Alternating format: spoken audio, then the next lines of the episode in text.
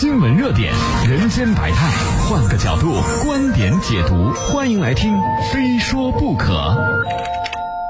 德国总理舒尔茨近日首次公开建议欧盟取消一票否决制，而欧盟领导人和欧洲议会也支持以少数服从多数制取代一致同意的原则。非说不可，我是谢飞。德国总理舒尔茨呢，近日在德国媒体发表了一篇文章当中，首次公开表示，俄罗斯出兵乌克兰引发的战争，使得欧洲更迫切的需要保持团结，而欧盟个别成员国呢，因一己私利阻挠欧洲本应该做的决定，这种情况呢，应该结束了。舒尔茨呢，还认为，在大国竞争当中啊，如果欧洲想继续发生，欧盟如果想要继续在国际舞台上保持这种引领的作用，那么就根本不能容忍个别成员国家在欧。欧盟外交政策方面的否决权的行为，而德国外长呢也曾经指出，个别成员国利用一票否决权将欧盟挟持为人质的现象不能再继续下去了。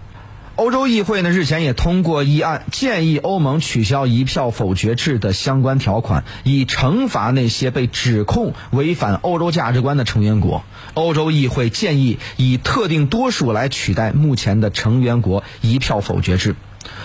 欧盟委员会主席冯德莱恩也曾经表示说，如果欧盟要加快行动，在关键的欧盟政策领域，全票表决通过制啊不再有任何意义。而欧洲议会日前也以多数票赞成通过一项决议，要求欧洲理事会启动修改欧盟条约的程序，将各成员国一票否决制改为少数服从多数的制度，以确保欧盟决策的有效性。目前呢，有十三个欧盟中小成员国民明确反对了修改盟约啊，匈牙利、波兰和丹麦等国的领导人认为这样做会削弱他们的话语权，并且欧盟重大决策会逐渐演变为大国说了算的结果。我们都知道啊，这欧盟建立之初，为了体现欧洲传统的平等价值观，吸引更多的中小成员国，曾经确立了重大议案所有成员国一致同意的原则，实际上就是一票否决制。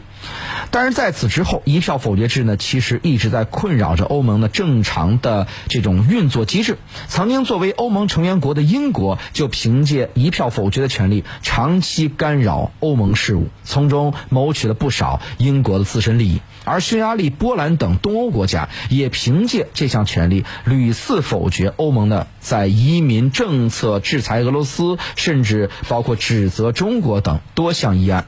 欧盟和德法意等欧洲大国领导人呢，虽然对此是颇为恼怒，但迫于一票否决的这个规定，又。无可奈何，而北约集团呢，多年以来也同样一直受到一票否决制的困扰。最为明显的例证就是土耳其多次行使否决制来抵制北约总部的多项议案，尤其是在近期瑞典、芬兰加入北约一事上，土耳其更是以一票否决权作为要挟，啊，与北约总部讨价还价。尽管在马德里北约峰会前夕，相关各方达成了协议，但土耳其至今呢还表示，如果瑞典、芬兰不履行有关移交库尔德政治犯的承诺，土耳其的议会照样可以否决和封杀瑞典、芬兰加入北约的最后希望。那么，欧盟要取消这个一票否决制，到底是大势所趋，还是最终会被一票否决给一票否决了呢？非说不可，我是谢飞。那么，想了解更多的大事小情、大国的时局分析啊，也可以在私家车九九九的微信公众平台回。复看天下三个字，回复看天下，扫码入群，我们一起来深入交流。